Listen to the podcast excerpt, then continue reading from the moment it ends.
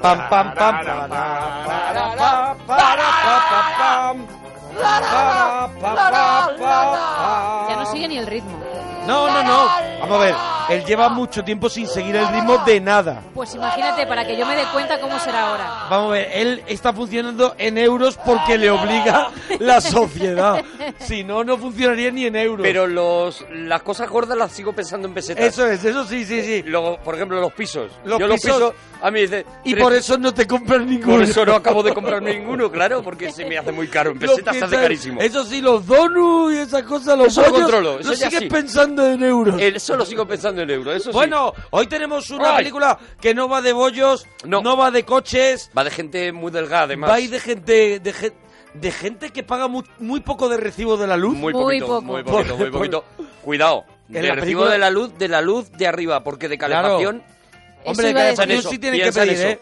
Bueno, quien quiera de la película, porque hay, es una película muy oscura. Bueno, David Fincher es un, eh, un experto en películas donde, donde se tira muy poco de luz. Muy poquito de luz, muy La- el poquito Club de la Lucha es su- yo creo que el Club de la Lucha tiene mucho de la peli que de hoy Mucho. en el sentido estético, ¿no? Mucho, mucho, y bueno, y, y de Seven, por supuesto. Y o de sea, Seven, claro, de De Seven, Seven. es, yo creo que de la que es más... la más heredera, ¿no? La que más mama Sí, de, sí. de- de Espíritu esta Seven, película sí, no había caído yo. es puro Seven, ¿no? Y de hecho, incluso, inclu- incluso la temática también es, es puro Seven, ¿no? Bueno, sí, sí, hombre, Lo que pasa es que con un enfoque muy diferente... Y mucho más cañera que Seven, eh. Cuidado Bueno, que yo creo ¿dónde que va a aquí parar? David Fincher ya roza, roza el- extremo. Yo creo que a mí, a mí me, me contaban que, que porque él mm, siempre dice, yo el guion mm, primero nace desde casi, casi lo más, casi porno. Y, y voy, voy quitando, pero intento quedarme en el límite. Y yo creo que esta película está en el límite de lo, de ponerle ya una clasificación X, por ejemplo. En una, bueno, de hecho tuvo esa la terrible.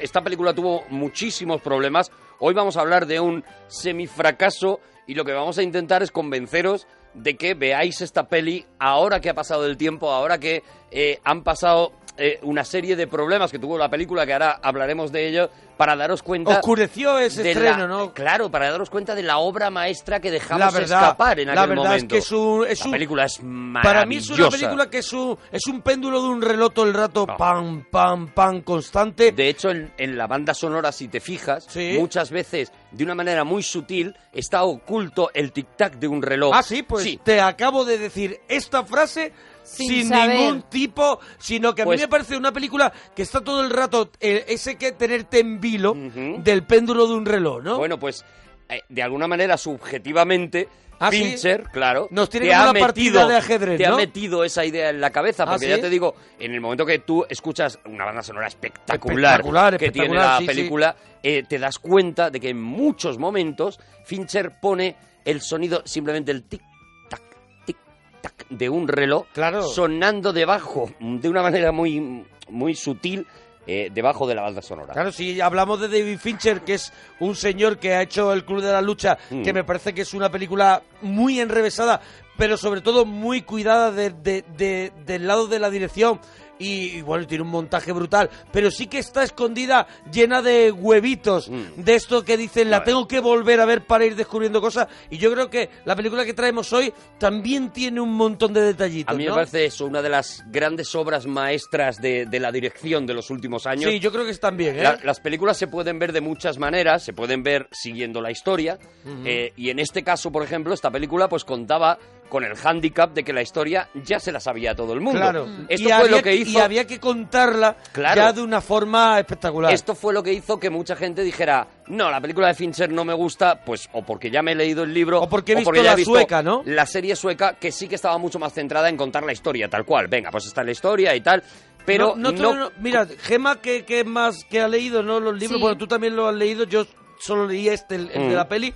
Pero tú crees que la que la película, o sea, que la serie sueca es más el personaje de Lisbeth Salander y aquí David Fincher nos abre un poquito más, le da importancia más a todo el universo? Bueno, es que ahora hablaremos de eso, porque el personaje de, Lib- de Lisbeth Salander en la, en la serie sueca está completamente desaprovechado. O sea, yo creo que el personaje ¿Ah, sí? de Lisbeth Salander es uno de los personajes más grandes de la literatura del siglo XXI es una... Yo creo que con los años se reconocerá que este es un personaje a un nivel literario brutal, uno de los mejores personajes escritos nunca. Y esto lo dije cuando me leí la novela, las tres novelas que, que, habían, que había escrito Larsson. Larsson, y lo, y lo afirmo ahora, ¿no? Y aquí es donde me parece en esta película, y me parece que en la serie, sin embargo, pues se le convirtió casi en una caricatura de lo que realmente era el personaje de Lisbeth Salander, y aquí sí que está. Y aparte... Aquí está y, de vez, y te digo una cosa, que hay un momento en la película que ya quieres que esté todo el rato Claro. y Fincher sabe también irte Ahora hablaremos, ahora ¿eh? hablaremos de cómo está eh, eh, dosificado eso, precisamente lo que tú dices, Buah, ¿no? porque te, te pone, te pone... Porque tú hay un momento en que te das cuenta, un poco como pasa, lo hemos contado muchas veces en Star Wars, que hay un momento en que tú te das cuenta de que te están contando la historia de Anakin Skywalker, de Darth Mm. Vader. Aquí hay un punto de la película, a partir de casi más de la mitad de la película, Sí. y en, la, en, la en, la- en los libros pasaba igual, que te das cuenta de que en realidad estaban hablando, están contándote la historia de Lisbeth Salander. No tanto la historia de eh, un eh, periodista metido a detective, como podremos ver que luego. tiene un encargo que es una especie, es un Chinatown, es un, es un, es un Claro. el halcón maltés, es un rollo así. No, aquí, aquí el personaje al final el que viene a ser el importante es Eso el de, es. La el maravilla de, ella, ¿no? la maravilla de los tres libros eh, que escribió Stieg Larsson, el cuarto este que han sacado nuevo, yo por lo menos no lo he leído, es que cada uno de los libros era un género diferente. O sea, aquí nos encontramos con una historia pura de, de bueno, pues de, de estos crímenes eh, suecos que, que tan de moda está, ¿no? Esta novela negra sueca, ¿Cómo se llama ese que, que lees ahora? Los crímenes de De Jalvaca. Jalvaca se llama. Que son Albaca. también siete u ocho Que también ha tenido serie, también ha tenido serie. También, eso es, sí. una cosa muy paralela a, a, bueno, pues una novela, lo que puede ser una novela de Agatha Christie o lo que puede ser una novela de misterio. Vale, sí. En la segunda parte nos vamos a encontrar, en el segundo libro, nos vamos a encontrar con un thriller eh, que, que tiene mucho más que ver con el golpe, por ejemplo, que tiene Vale. mucho más que ver con... Con la eh, trampa. Con Pulp Fiction. Vale, con también. la trampa, con los... Eh, y en el tercer libro lo que nos vamos a encontrar es un libro de juicios. Es un, uno de los mm, juicios mejor contados que yo he visto en mi O vida. sea, que ¿no? podemos decir que, la- que el primero es cine negro, Eso es, eso cine es. negro, el segundo es un es un thriller mentiroso, un es thriller de, de- de- de, eh, conspiraciones unas detrás unas y, dentro de y el otras tercero es más de John Grisham. Eso es, eso es. Un poco así, Y el ¿no? tercero sería un libro, es un libro puramente judicial Sí. y, y también espectacular, ¿no? Entonces, claro, tú cuando te leías esta trilogía, que mm, eh, hubo un momento que tú no podías meterte en el metro sin que hubiera por lo menos 20 tíos Sí. con un libro de, de Stieg Larsson en la mano. Yo, por ejemplo, llevaba uno con las tapas de, de Steve Steve Larsson. pero yo estaba leyendo otro. Claro, otro. pero Yo estaba leyendo otro, pero es que me podía, Tenías- me podía pasar algo. un álbum, un álbum de pan rico. Claro, Dentro tenías un álbum de pan rico. Bueno, pues el, El principito. Bueno, pues eso, eso es lo que con lo que se encuentra Fincher, ¿no? Con una serie que encima funciona muy bien porque a la gente pues le gustó ver, eh, eh, digamos, la traslación y estrena esta película y la película, aunque no funciona especialmente mal, no funciona especialmente bien, ¿no? Bueno, vamos a presentarla. hoy al reto de que aprendáis o, o- o no- o nos deis la razón, si no la tenemos, pues no, no la tenemos, tampoco pasa nada. Oye, a mí me gusta más la serie. Bueno, pues también ahora- está bien, ahora- las dos son buenas. Ahora sí me podéis contar eh, lo del título, me lo contáis, porque es Sí. el título original que tengo yo aquí eh, se llamaba la The Girl with the Dragon Tattoo, que es la chica con el tatuaje del dragón, Sí. pero en España era Millennium, los hombres que no amaban a las mujeres.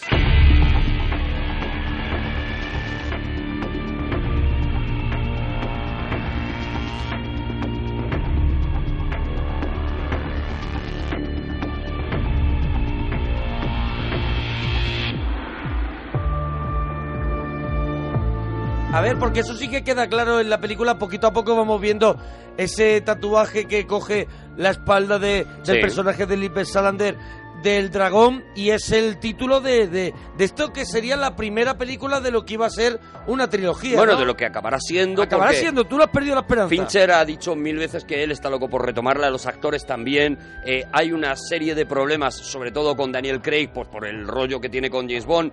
Eh, ya, ya en este momento tuvieron que esperarle a él para porque estaba rodando Spectre Mm. de, de James Bond y tuvieron que esperarle para, para rodar la película, pero Spectre no Eh, sería Skyfall. Casino Royale. Skyfall, o- perdón. Skyfall. Ah, Skyfall Ah, o Spectre alguna esas, claro. última, sí. El, eh, y tuvieron que esperarle y hay un lío de que cada vez que uno se queda libre, pues los otros no pueden y demás. Pero Fincher cada cierto tiempo dice, yo voy a acabar esa trilogía. Además, eh, ya han pensado que las siguientes películas se van a rodar como se ruedan ahora las pelis, las dos juntas, Y ya para está, y ahorrar. ya, y ya luego ya me, los me las llevo es. yo a casa. Eso es, y luego Claro. yo ya me las llevo a casa para el tema del montaje, Claro. ¿no?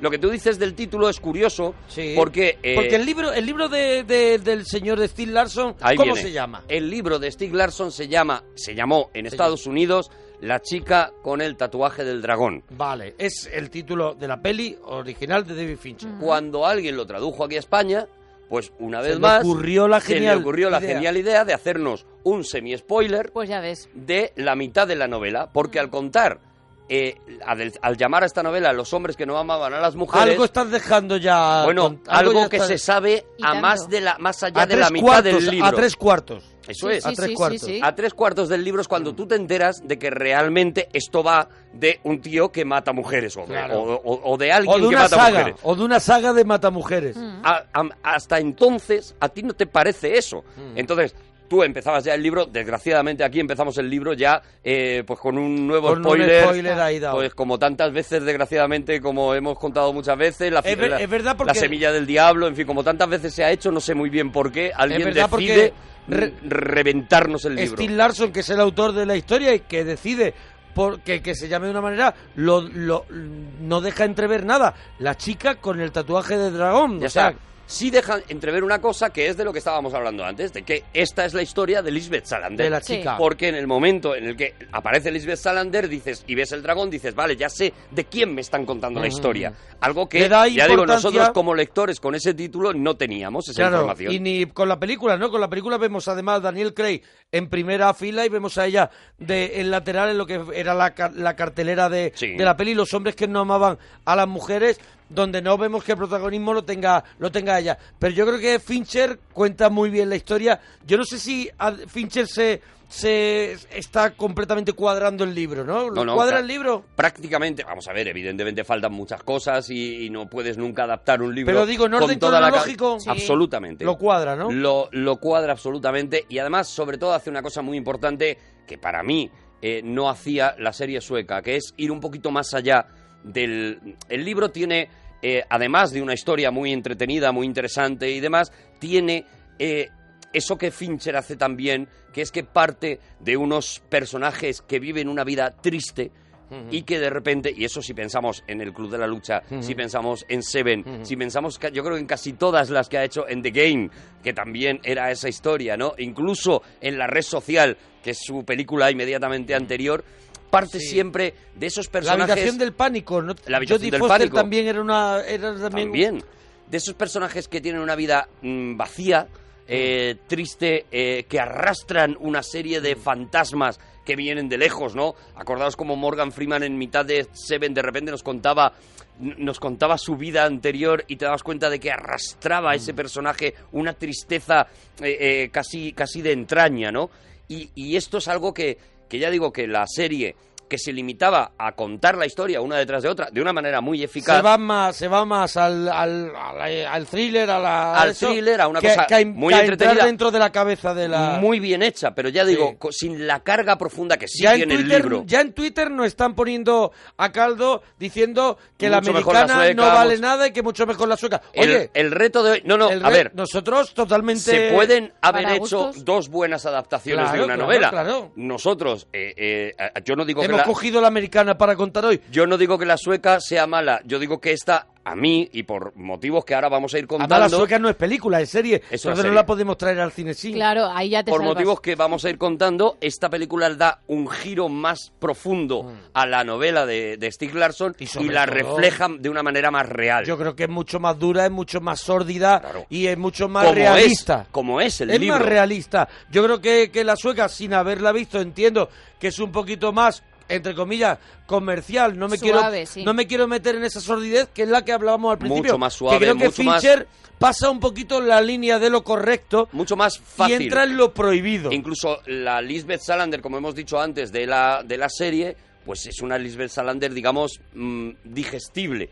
Eh, eh, Lisbeth Salander en esta película Uf, es, es- una tía es dura, es que dura. quieres a pesar de cómo es. O sea, Ujú. eh, eh, Y la defiendes, se ¿eh? acaba La haciendo se acaba haciendo entrañable a pesar de cómo es, del carácter que tiene, Sí. del aspecto que tiene y de la visión de la vida que tiene, ¿no? De, de- y del trayecto que te van contando de dónde viene esa persona, ¿no? Bueno, el- el- por Pero la empezar defiendes ya- porque la vida está también en su contra, por tener esa condición. Claro. Algo que a lo mejor le ha impuesto también la vida, ¿no? realmente eh, tú vas La vida le impone una cosa, pero la, y la vida no le devuelve nada bueno. Tú vas el entendiendo el personaje de Lisbeth Salander y ya digo, ya a medida que vas leyendo los libros, eh, la vas entendiendo todavía mejor, ¿no? Aquí, aquí se apunta nada más un poquito eh, sobre el pasado de Lisbeth, pero ya en el segundo, en el segundo tomo es donde realmente se meten en profundidad eh, con ese pasado y con algo que sí cuenta en esta película, que ocurrió con 12 años en su vida y que marca profundamente todo el desarrollo de, de lo, que, de lo que va a ser.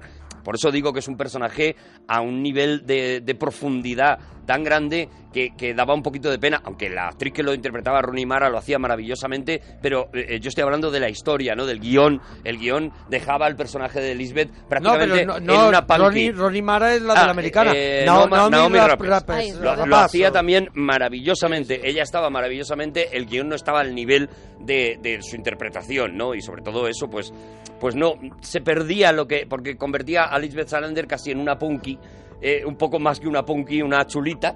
Y poco más, ¿no? Cuando Va, este maca- personaje tiene una mucho más. y este, y este personaje Claro. tiene mucho más. Tiene Oye, mucho más. lo que hablábamos al principio, ¿por qué la película sufre tanto? ¿Por qué la taquilla no le no le no le, no le sonríe? Por- Bueno, pues por eso precisamente, porque parte ya de una novela que se ha leído todo el mundo, que encima ha tenido una serie que ha funcionado muy bien en todo el mundo. La serie sueca funcionó, se Sí, vio en sí, todo el mundo, sí. fue un exitazo tremendo.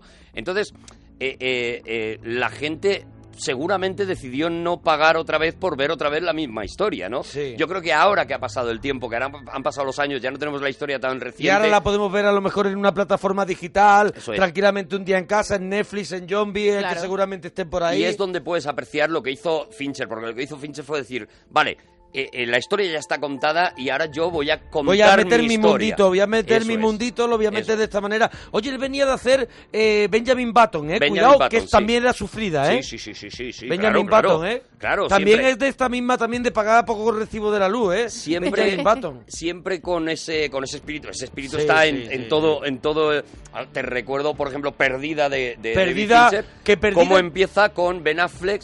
Eh, mm, mm, con una mirada triste, perdida, mirando a, a- a su- a- a lo que intuimos que es su mujer, porque Y está también en la cama con ella, y una mirada triste, hay una ducha triste. Y va a unos límites también, También- perdida. también llega a unos límites. A lo justito también Bueno, de decir, madre mía. Fincher ¿sabes? es uno de los tíos más interesantes del, del panorama Sí, actual. o sea, y arriesgado. Todas y las películas de sus Fincher propuestas son arriesgadas. merecen la pena, todas las propuestas son arriesgadas. Además es un tío muy curioso porque es un tío que no va de genio en absoluto y sin embargo no para de hacer una obra maestra Sí. detrás de otra.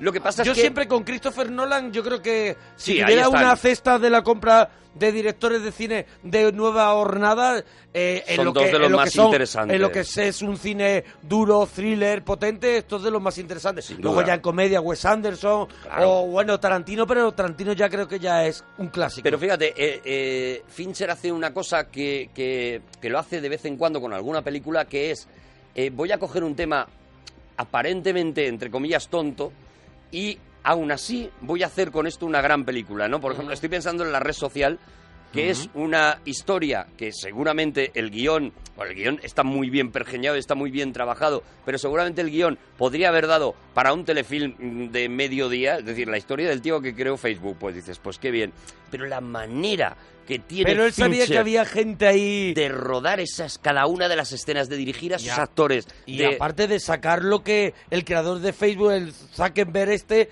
no, no era... La parte oscura la de- parte de oscura toda la que historia. es donde Fincher se hace grande, Y y el- sacar las miserias de la gente. y el ritmo. O sea, si te Y fijas ritmo, sí. en las películas de Fincher, el ritmo Es lo está que te he dicho, pom, pom, pom. absolutamente medido. Es, un, es el tic-tac. Tú estás viendo la película y de repente te has comido la película. O sea, él, te, él te sumerge en la película. Pasa con Zodiac, la, la película en la que no pasa nada No y pasa además nada. se sabe que no va a pasar nada. No pasa Y nada sin Zodiac, embargo, y sin embargo la quieres ver. la magia de este tío, la manera de colocar cada una de las escenas. Por eso.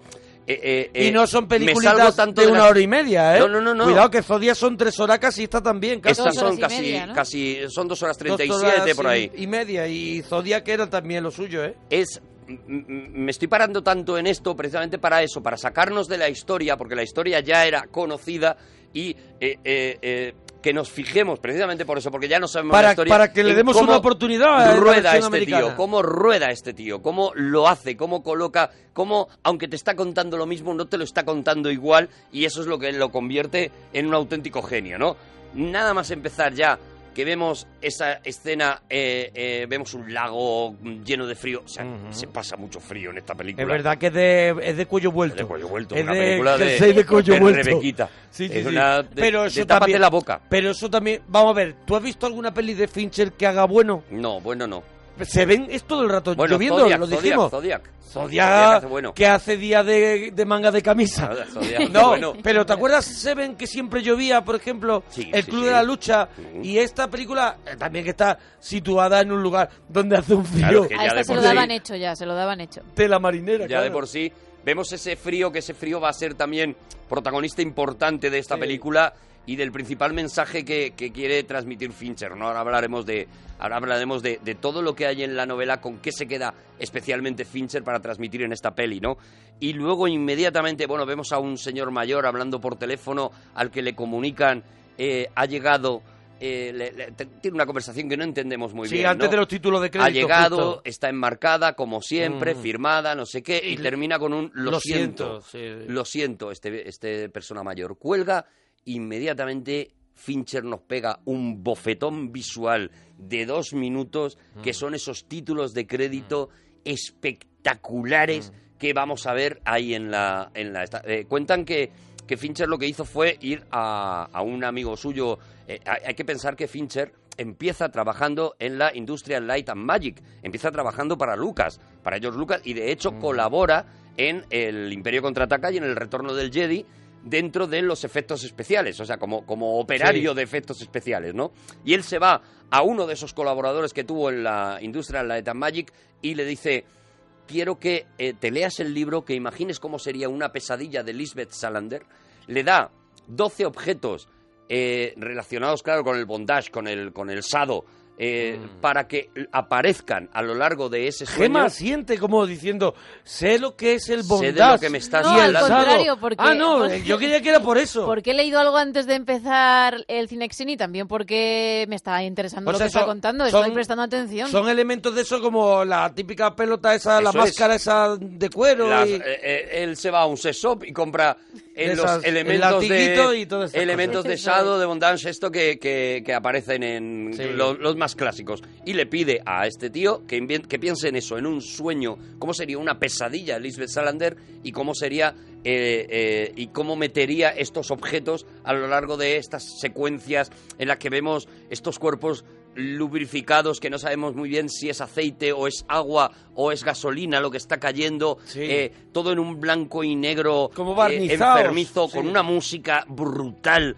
porque bueno hay que decir que Trent Reznor y Atticus Ross que son los tíos que hacen estas bandas sonoras Sí. habían acababan de ganar el Oscar por la banda sonora de la red social que es otra joya brutal Trabaja muy bien también lo, lo enfermo. Sí, estos, sí, claro. Estos dos señores. Bueno, fíjate hasta qué punto que la red social, la, la partitura la hacen, pues como se suele hacer esto de las bandas sonoras. O sea, con la película ya terminada, es cuando tú mm, haces la instrumentación de, de la película y pones la banda sonora.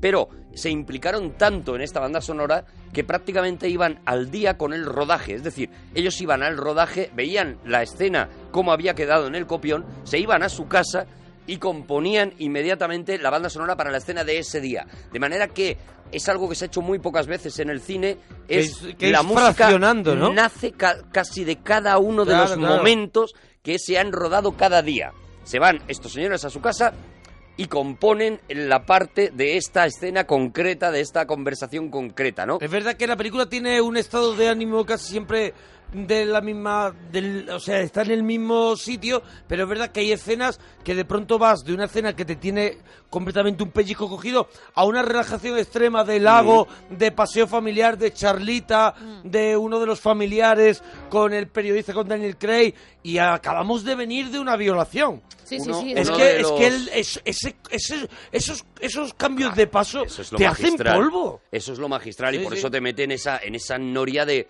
en esa no- noria de corrupción, Sí, ¿no? en la que, en la que, de suciedad en la que estás entrando durante toda esa película, ¿no? Una de las cosas, por ejemplo, que eh, Fincher pide a, a sus actores es que bajen un tono todas las conversaciones. Es decir, eh, eh, esta película es una película susurrada prácticamente. Eh, es una película hablada a un nivel casi de un tono de civilización, como de, como de conversación en un, en un tanatorio. Sí, ¿Vale? sí, sí, sí. Este, es, este es el tono que él pide y cada vez que hay muy pocos, muy pocos actores a los que consentía subir un poco el tono y era porque con eso nos estaba dando un mensaje. Claro, Fíjate nos hasta estaba, qué punto... nos estaba diciendo que ese personaje era autoritario y, se iba a convertir eh, en alguien malvado.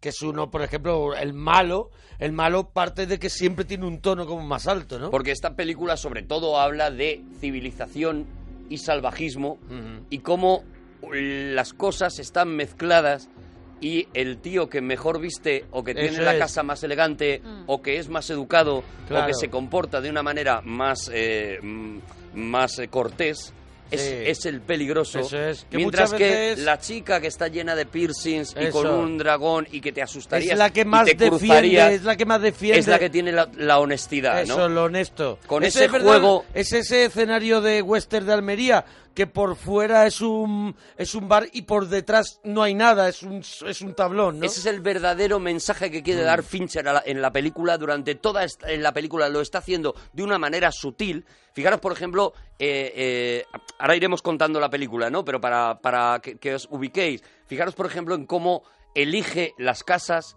de cada uno de los personajes. Mm. eh, y, fi- y- y vais a pensar una cosa y vais a descubrir una cosa muy curiosa. Eh, evidentemente vamos a hacer spoiler, voy a decirlo ya porque ahora va un spoiler, ¿vale? Pero bueno, ya hemos dicho que casi todo el mundo se leyó el libro, Los han visto la sueca. Siempre incluyen Y spoiler. se sabe que en el Cinexin es así. En la casa de Lisbeth Salander Sí. es una casa eh, destartalada completamente, es una casa en la que hay una, una caja de Happy No Meal tiene, en una esquina no tiene orden, orden oriental. y una de Telepizza en la otra, sí, no sí. tiene no hay no hay ningún zen. Sin Sí. embargo, en esa casa tan poco zen vive una persona que va a ser la que va a salvar la situación, ¿no? Mm.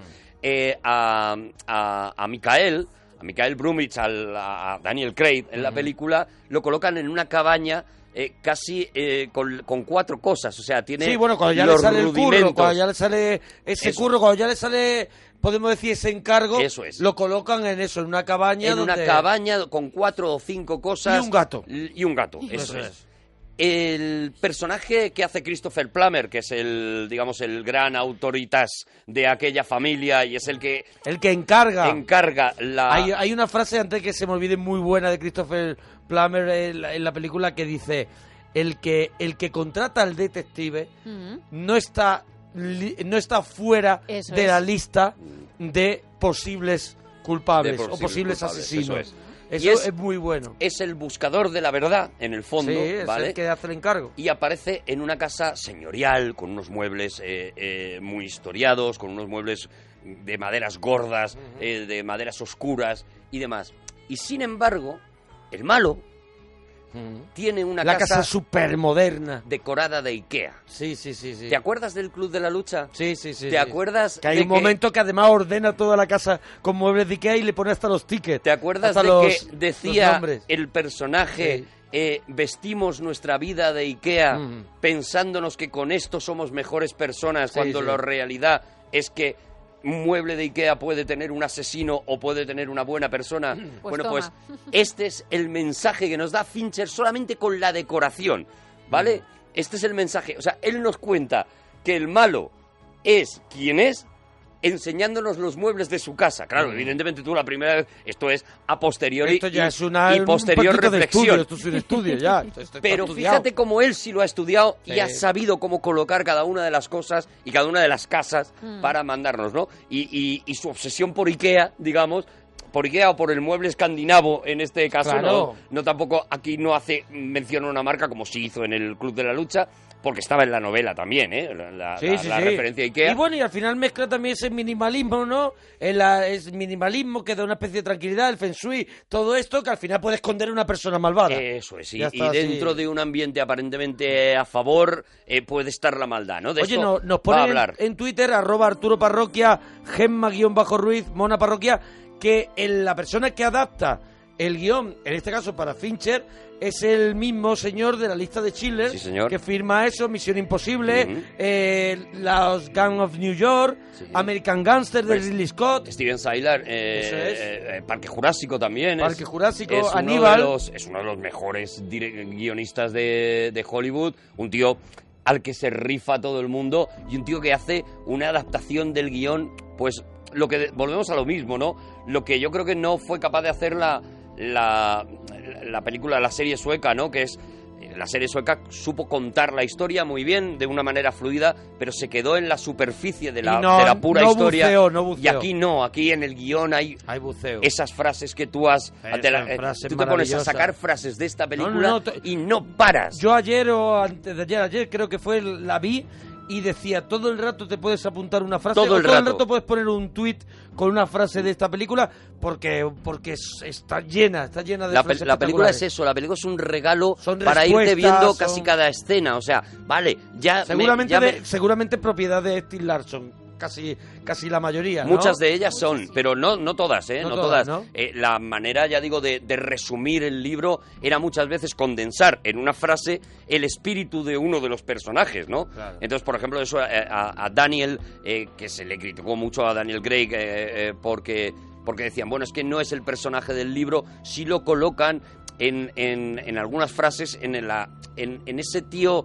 eh, un poco perdedor, un poco tal. Y fíjate, era un problema porque, joder, ese tío era ya James Bond, Mm. ¿no? Claro, y era pero- un pero- problema convertirle en un perdedor. Y sin embargo, él tiene Pero tres está o cuatro muy frases. bien trabajado por parte de Daniel Craig, ¿eh? La... No, no, está magnífico, magnífico. Todos trabajaron, bueno, eh, todos trabajaron el guion, eh, eh, el acento, por ejemplo. Daniel Craig está machacado desde el minuto uno. Daniel Ya- Craig ya de por sí- engordó para el papel porque él eh, no quería aparecer, él sabía que tenía que aparecer en dos o tres escenas, pues Sí, está- desnudo, de cintura para arriba. Está co- de- viene de, de ser James Bond Claro. y aquí está con un poquito de, de- maufas. tetilla, tetilla. Lo que se llama maufas. Sí, está Ha perdido la marca. lo que lo- se llama fanegas. lo hizo para lo hizo para el guion, o sea, lo hizo para la película, engordó para la película porque dijo, no me quiero quitar la camiseta y que la Claro. gente vea a James Bond. ¿No? Pues vamos Y a si ir te fijas- contando. sí, vamos que a ir él- contando. Que él, por ejemplo, él viene, él está en un momento muy chungo en su vida Mm. porque ha sido demandado por un caso que, pues, es lo que pasa, ¿no? Que dice,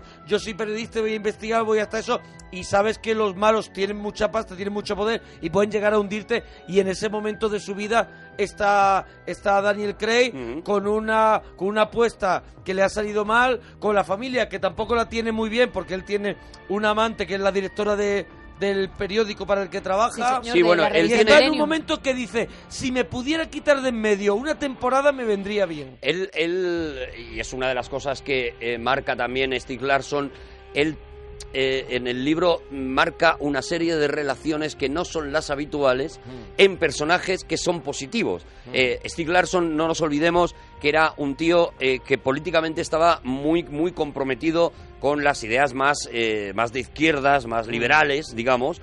Y esto, por ejemplo, aquí en la película no está tan dibujado, se, se dibuja luego seguramente más en los siguientes libros, pero Robin Wright Penn, que es la actriz, La actriz que, hace de, del amante y, y- y jefa de- del periodista de Daniel Craig. tiene una relación muy curiosa con Daniel Craig y con su marido, porque ella está casada. Sí. El marido sabe perfectamente que, eh, que Daniel Craig Le es da un, gol- amante. un golpecito de vez en cuando. Y de hecho, sí hay en la película un momento que ella lo ve tan abatido que dice: Voy a llamar a mi marido a decirle que esta noche no voy, ¿no? Estos son. eh, eh, eso sí está salpicado dedicada la novela de este tipo de cosas, de este tipo de relaciones entre comillas atípicas o por lo menos poco vistas Claro. en personajes positivos, ¿no? Es una cosa que es un tipo de relación que ellos aceptan y Robin Wright está en esta película Mm. tan brutal que eh, Fincher se quedó con ganas de hacer más cosas con ella. Tiene tres escenas Porque, nada más porque tiene solo tres o cuatro escenas, ¿no? Sí, y Claro. por eso le ha dado yo el que yo creo que es el mejor Perdida. papel.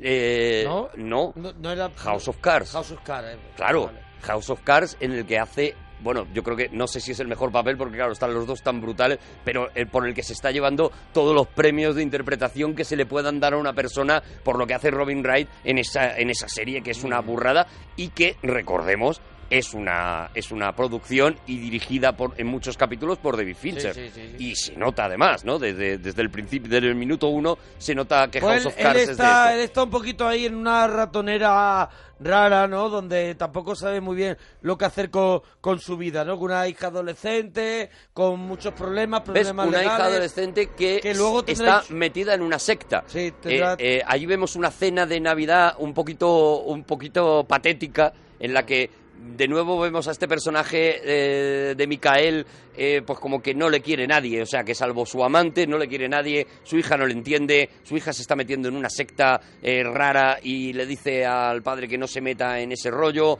que tal, que no sé qué, y ya hemos conocido, bueno, pues un poquito de Lisbeth Salander, ¿no? Inmediatamente nos aparece Lisbeth Salander en una, en una reunión en la que le están pidiendo que investigue a Micael, que investigue a este tío Buenísimo. eh, eh, y en la que Ah, que ella la película está brutal, claro. El libro está brutal. el Sí, sí. despacho, en, en un despacho igual, volvemos a lo mismo, maravillosamente decorado, con unos señores con corbata y con una dignidad tremenda, es ella la que pone la ética de qué es lo que se puede investigar de una persona y qué es lo que no. Y entonces cuando le empiezan a hacer preguntas del tipo, bueno, y queremos saber con quién se acuesta, es ella, la hacker punky, la que dice, eso no es mi trabajo, eso no te va a aportar ninguna información. Bueno, pero es algo que queremos saber, pues no será de mí. O sea, ella es la que tiene la ética, una tía que está comiéndose los mocos en, una, en un cuartucho, es la que está imponiendo la ética frente a unos tíos que van con una corbata maravillosa y con una pinza de oro y demás, ¿no? Ahí vemos por primera vez al personaje de, Lisbeth- de Lisbeth que Salander. está ahí investigando pues a este a este al personaje de Daniel Craig que de pronto decimos pero para qué investiga el personaje de Daniel Craig estamos ahí un poco un poco perdidos hasta que llega el momento de que de que descubrimos el encargo que tiene que tiene él no Eso es, porque él en esa misma cena de Nochebuena recibe una llamada de un alto ejecutivo retirado que le pide que vaya a una reunión y que le dice que, bueno, como cebo le pone como que tiene algunos informes sobre Wanankov, este, este con el que tío se ha enfrentado con el que se ha enfrentado y con el que ha perdido ha además perdido y tiene un pufo y tiene un pufo muy, muy Muy gordo, ¿no? gordo. Oye, vamos a contar, porque, porque es curioso cómo prepara eh, Rooney Mara el papel de Lisbeth Salander, ¿no? Sí. Porque el trabajo es brutal, o sea, ella se va cinco semanas. Tú mira a la chiquilla, busca fotos de la chiquilla y mira la Y película. mírala, es- Claro. eso Madre es, todo mía, lo hemos claro. hecho. Y la actitud. Ella se va cinco semanas a vivir a una chabola prácticamente, a buscarse la vida eh, eh, sin un duro, a una, eh, a una región sueca para coger el acento, para copiar el acento, y eh, se rapa la cabeza, se empieza a poner piercing, se hace los tatuajes, se hace todo y se tira esos cinco semanas sin teléfono móvil, sin aislada completamente de su mundo, sin posibilidad de volver a ponerse en contacto con su mundo para eh, aprender un poco qué es lo que puede sentir Lisbeth Salander en la vida, el tipo el de vida que lleva, ¿no? eso es, para interiorizar ese personaje, ¿no? Y bueno, y, y yo creo que es que lo que hace también es Está brutal, está una brutal. maravilla. Está brutal. Ahí, pero ahí vamos, ahí lo, lo chulo es que vamos viendo la- la- las dos vidas, ¿no? Un poco la de Lisbeth Salander y vemos Durante la de, más la de, una Micaela, hora y media de película, No los, no los juntaremos, juntamos. no los tenemos juntos. Entonces llega el encargo, digo por adelantar un poco Sí, porque sí, mira sí, el vamos, tiempo, vamos. que nos come el tiempo. Llega el encargo y lo podemos escuchar, ¿no? El encargo Sí, de él ese llega señor. A, a casa del- de un señor que le dice que la versión oficial es que va a hacer sus memorias, pero no es así, tiene que investigar un caso. Alguien de la familia asesinó a Harriet. Y lleva los últimos 40 años tratando de volverme loco. Fue el 24 de septiembre de 1966, un sábado. Harriet tenía 16 años. Mis hermanos, sus esposas, sus hijos y sus nietos estábamos todos aquí para la insoportable reunión de la junta directiva y cena anual. Era el día en que el club náutico celebraba el desfile de otoño. Harriet, con una o dos amigas de clase, fue a la ciudad a verlo. Regresó un poco después de las dos. Entró en el salón, preguntó si podía hablar conmigo. Yo, sinceramente, no recuerdo qué, estaba haciendo, que eh, consideré más importante, que le dije que esperara un momento. Y fue durante esos minutos cuando ocurrió otra cosa. El accidente no tuvo nada que ver con Harriet y a la vez mucho. Se originó un tremendo caos. La policía, la ambulancia, los bomberos, los periodistas, los fotógrafos y los curiosos llegaron de la ciudad mientras nosotros aquí en la isla corrimos hacia el puente desde nuestro lado. Pues más o menos ese es el planteamiento, ¿no? Una chica Bueno, un de- planteamiento que, que- gordo. que no que una noche desaparece, que además eh, aquello coincide con la con el vuelco de un camión y esa chica no se ha vuelto a Claro, saber el nada de del ella, se la ha dado evidentemente por muerta. ellos No viven- puede abandonar la eh, isla. Claro, ellos viven en una isla. La isla, la isla, hay un puente. En el puente hay un accidente que bloquea el puente. La, ellos di- creen que por el agua que, que ahogada no murió, porque todo lo que todo lo que flota, todo lo que puede morir en el agua viene a parar a la orilla. lo devuelve, sí. Entonces, eh, claro, es, es como una especie de es una especie de condena, no saber por, por lo menos decir, está muerta, no está muerta, pero tiene una condena. Dice, llevo 40 años sufriendo mm, esta condena de no saber qué pasó con Claro, ella, ¿no? él, él evidentemente la da por muerta porque dice no es posible que ella esté viva sin haber podido salir de la isla. Búscame al y culpable de esto. necesito al culpable. Es ¿no? verdad que y ahí es él- cuando él también que cuenta, no sé si un poquito después, que toda la familia entre ellos se quieren matar. Ahí justo es cuando empieza a darle información de, de esa familia y es cuando te das cuenta de eso, ¿no? Pues ese- son los herederos y esto tiene un mucho padre también nazi. tiene mucho también de Shakespeare, ¿no? Del rey Lear, este, este tío que, que- que ha construido una fortuna, eh, que tiene un reino, digamos, pero que todos los herederos posibles que tiene, pues son gentuza, ¿no? Sí, sí, son, son, son lo peor, ¿no? Pues uno de ellos eh, tenía un hermano eh, que era nazi, el hijo también eh, era, era un nazi, ese hijo murió una noche borracho cayéndose de... Ahí hay otra de esas frases que te pega un golpetazo en la, en la película cuando Christopher Plummer, que está también brutal, dice, dice eso de... eh, eh, él, él- él estaba en, el- en la Legión de la Libertad, de la lucha en el ejército nazi, en la Legión de la Libertad, y entonces se sonríe y dice, es interesante cómo los fascistas robaron la palabra libertad y la usaron como quisieron. es, es otra de esas frases que te deja completamente alucinado. Ya te digo, en mitad de los diálogos hay, hay joyas, siempre, ¿no? Y bueno, y, y una hermana con la que no se habla, otra que, lo que- bueno, lo que tienen Y ahí es, hay unos lo que pocos- tienen es la Nochebuena, Eh, la mm, Nochebuena más que, difícil. ti- que ponen siempre Rafael Sí. Para no hablar. Ponen Rafael Y en y esa- José Mota y así no hablan. Y en esa conversación también nos enteramos de lo que recibe cada año, que es la conversación del Eso principio, con lo que empezó la peli, es verdad. que son Gemma. las florecitas estas que recibe cada, Ahí lo en lleva la fecha de su a cumpleaños. Daniel Craig y le dice, ven un momentito. y lo lleva por un pasillito, eso está rodado de maravilla. Porque va, va encendiendo luces, vas viendo las salas y de pronto te lleva a un sitio y, y ves un, una- un frontal lleno de cuadritos con esas plantitas secas pegadas que antes hacía mucho. Y él, Eso dice, de él cuenta secar- como, como Harriet, esta chica Mm, que, le desapareció, regalaba. le regalaba por su cumpleaños eh, siempre eso. Y entonces Y tiene dice, frontal de las de Harriet. Y ahora dice, y aquellas son las que he ido recibiendo después de la desaparición de, de su ella. asesino. Aquellas Claro. son las de su asesino. Claro. O sea, su asesino todos los años me manda Me una flor recuerda- para recordarme que todavía no lo he encontrado, es, ¿no? es. brutal. Hay, que, hay que decir, mira, decías tú eso de- del paseo ese por ese pasillo. Sí, sí. Hay que decir que las películas de Fincher, aunque no lo parezcan, eh, están llenas de efectos especiales.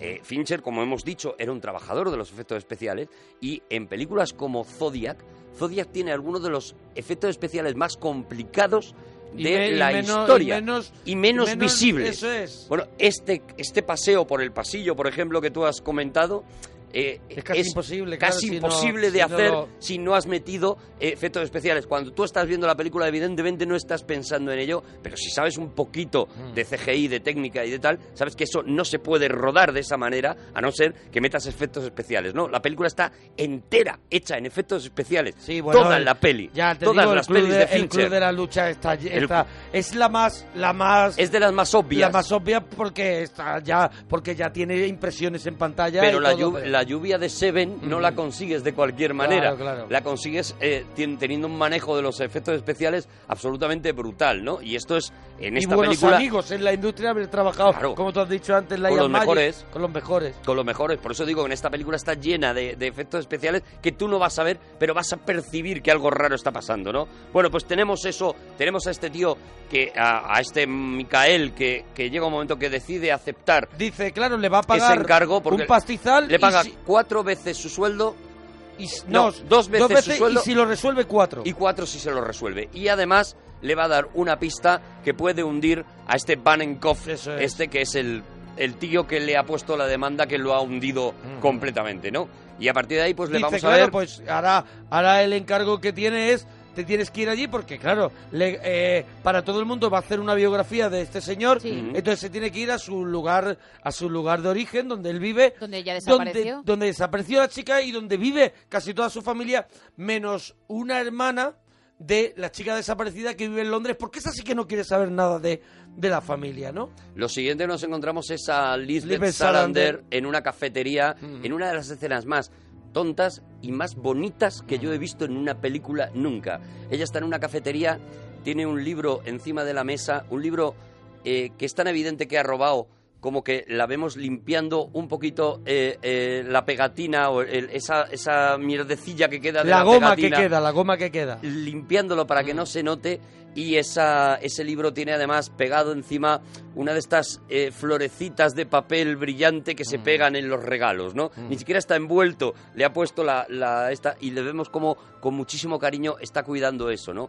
Es el regalo que le va a llevar a, a su tutor actual, ¿no? Al, al tío que está ejerciendo de alguna manera como padre, aunque es eh, está enviado por el gobierno para, Sí, para controlar una, de ella. es una persona que, que, que acoge acoge a alguien que es con esa tutoría, es una persona totalmente normal que decide eso y con el y al que ella le tiene mucho cariño, ¿no? A mí esta escena me parece un prodigio por eso, porque en una sola secuencia y con esos detalles tan mínimos te está contando el corazón que tiene Claro. esa niña. Te, te lo está narrando, ¿no? Te está diciendo, cuidado, eh, la, la vemos con estas pintas, con esta tal, con, el- con esta actitud, que la hemos visto ya eh, hackeando cosas y demás. Y sin embargo, hay un corazón que está preparando Bueno, esto ya con nos, ha- tanto mimo. ya ¿no? nos han contado que las drogas son habituales en su vida, nos han contado Que es violenta, que ha salido de la cárcel. Nos han contado que eso nos da un poco igual, pero que, que bueno que tiene cualquier tipo de relación de ya sea ya sea con hombres con mujeres Ujú. y, que es, y que está un poco desubicada en el mundo. dentro de, digamos, los cánones La de lo sociedad- que debe ser decente, es lo más extremo a, lo, a la indecencia. Y precisamente, y sin embargo, Y ya embargo- digo, esta es la, esta es la historia de- del libro y esta es la historia, y sin embargo, es la que tiene el corazón más sano, ¿no? Más puro de todos los demás que, que, que, que no, que, que, que, Que no se deja comprar. ocultan, la- son eso. lobos con piel de cordero, Sí, sí. digamos, ¿no? Sí. Bueno, pues eh, vemos a, a- a eso, a Lisbeth Salander como, como de repente eh, es- en la persona, a cuando va a llevarle el libro a esa persona, se encuentra con que esa persona ha tenido una embolia, la vemos en el hospital y vemos cómo, cómo a partir de ahí la van a cambiar de tutor y le van a poner Claro, a uno no, de los tíos de- más asquerosos Allá de la historia la vida, del claro. cine. Ahora viene el tío más asqueroso del mundo. Bueno, claro. ¿sabes qué? Eh, el... Esta, a mí toda esta parte, te digo una cosa que me, me pone bastante tenso y bastante es. ¿A de mal humor. a quién no? Mira, yo la estaba viendo en casa y, y, y estaba incómodo. Sí, sí, yo O sea, también. estaba incómodo. Hombre, es- ¿cómo? está tan Porque claro. parece que estás viendo algo prohibido, parece que estás viendo una snuff movie, ¿sabes? Claro, te, te eso es crea una lo incomodidad. bien, lo bien que está que rodado está. Para que tú te sientas eso. Fíjate que el papel que más tiempo le costó a Fincher encontrar al actor eh, adecuado fue precisamente el de este tutor mm, desgraciado, eh, porque necesitaba una cosa pues que te diera re- pues, repelús, pero que no Pero fuera... que no fuera evidente. Eso es, pero que no fuera un tío. Sí, él, sí, él lo que quería era un tío que pudiera aparentar Mm. cierto atractivo. De hecho, él lo cuenta así, ¿no? Dice, yo quería uno de estos tíos que de traje te los encuentras y dices, pues tiene Mm. Bueno. fachón y que si te los vieras, como lo vemos en un momento dado, Sí. en casa desnudo con una bata,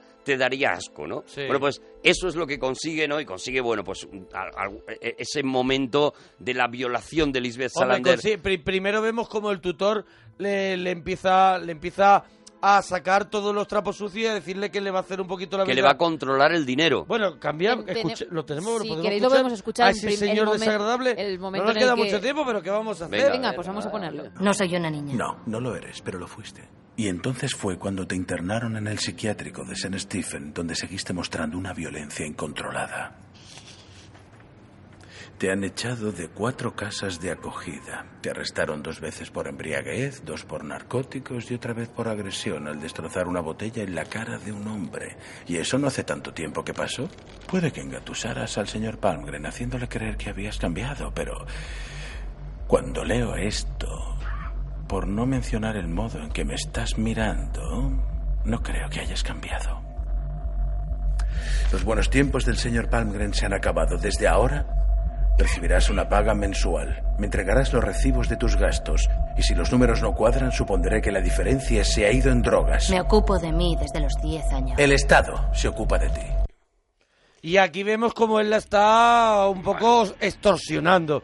Y hasta que la siguiente escena en lo que le, le exige a ella, pues es una clase de, de tocamientos que termina en una felación obligada por parte de la chica y en, y en lo más asqueroso del mundo que ya lo hemos dicho, en eso, en, en, en- en acabar con ella, con su... Con su con su como, como, como Bueno, con decirlo? toda la dignidad, Con con toda la todo- dignidad posible de esa persona. Las escenas son muy duras. son durísimas. Eh, en el libro también están narradas con un detalle eh, eh, buscado por Stieg Larsson, pues para eso, para provocar el asco que, que además provoca. Y Fincher, afortunadamente, hace lo mismo, ¿no? Y digo afortunadamente porque él Porque se jugó eh, la clasificación R Claro, claro. y también se jugó la taquilla de la película. Claro. Es decir, claro, o sea, mucha más gente evidentemente ha visto la sueca, porque en la sueca aquello está Todo está suavizado. muy suavizado. Él se la jugó y dijo, no, la historia la tengo que contar tal y como es, y para contarla, esta escena tiene que ser tan desagradable como realmente es, ¿no? Y prácticamente es que te La, duele. la siguiente escena es la de la violación, que, tam- que, que no, es que como no tenemos tiempo, pero es... eh, No, no, es- estoy hablando de todo el proceso. el proceso es, la verdad, bastante todo el doloroso. proceso. La escena de la violación doloroso. es una cosa que no, que no vas a olvidar Eso y que, es. y que vas a tener, pues eso, para toda la vida. Es una Pero historia- ella no va a olvidar tampoco y ahí y, ve- y vendrá la vendetta también del personaje Vendrá de Lisbeth Salander la venganza. y la venganza será Pero aún mira, peor. ¿no? O sea, lo, la lo alucinante de esta escena es, eh, por supuesto es una escena muy fuerte, tal, no sé qué, pero lo alucinante es eh, cómo la inteligencia de Lisbeth Salander gana al malo. O sea, Claro. eso es lo bonito, ¿no? Lo bonito de esta escena, la, la parte positiva A de esta ella, escena. ella sabe que va a perder, pero va preparada a ese... a- Eso es. Va preparada a ese dolor, va Y preparada tenemos- a ese daño con una car- con unas en la manga, ¿no? Ahí tenemos a esa Lisbeth Salander eh, que es Sherlock Holmes también, ¿no? Mm. Por eso digo que es un personaje tan completo, que da para tanto, ¿no? Que la vemos en tantas, en tantas O sea, ella, facciones a lo largo ella de la tiene peli. la valentía de volver a ir a ver al malo, pero sabiendo que va a ir, el malo se va a comportar como siempre. Ella no esperaba tampoco que llegara a tanto, pero venía preparada con una cámara para grabarle, para hundirle la vida y, y qué es lo que consigue, ¿no? Luego, ¿no? Eso Tener, tener, convertirle en una marioneta de ella, de ella misma, ¿no? Con esa grabación. el, el personaje, y esto también, pues para la gente que no haya leído el, el resto de los libros, el personaje seguirá en los otros libros y, y, y- y- de verdad se convertirá en un personaje, bueno, pues si en esta peli es muy grande, ese, ese tío, ese personaje, eh, a lo largo de los libros irá creciendo de alguna manera y ya verás como, digo, para animar a la gente que, que se quedó nada más que en el primero, a que se lean por lo- como mínimo Pero de la ¿en trilogía, qué modo, ya en qué digo. modo, en qué modo que ya nos queda muy poco Es que tiempo no te, que- puedo- no te voy a no hacer ese spoiler. No te voy a hacer ese spoiler. Es que Nada. ya mira, nos queda un minuto. Mira, todo lo que viene a partir... Yo creo que Ahora- lo que, lo que lo que queríamos viene- era eh, eh, marcar el tono de decir, cuidado, que os parece que habéis visto esta película y en realidad no la habéis Claro. visto. En realidad habéis visto esta historia, pero no habéis visto esta película. No habéis Ahora visto viene- la manera de rodar que tiene Fincher en esta película. saltándonos muchas cosas, ahora viene ya el encuentro de, de los dos eh, en esa cabaña y, de- y decir, vamos a descubrir qué es lo que ha pasado aquí. Yo te necesito, tú me necesitas a mí. Y a medida que va avanzando la película, se va enrareciendo más ese ambiente, se va haciendo más Mm. Vamos turbio conociendo a todos los familiares. ambiente, la, la- la misma Y qué fotografía. bonito de la fotografía de cuando vemos la fotografía de la chica desaparecida en aquella en aquella cabalgata, en Mm. aquella procesión esa que un vemos desfile. en un desfile como hay alguien que ha hecho una fotografía y con esa fotografía si la tenemos podemos saber qué es lo que vio la chica la otra acera para Sí. Es Está- magnífico, está, está- contado tan bien, o sea, eh, no te pierdes en nada y lo que digo, sobre todo, es una película que aunque pensáis que la habéis visto, no, la, tenéis que habéis volver a visto. ver, pero Volverla a ver. cuando podáis, vale, venga Cuando que venga bien. vamos. Adiós. Adiós, hasta mañana.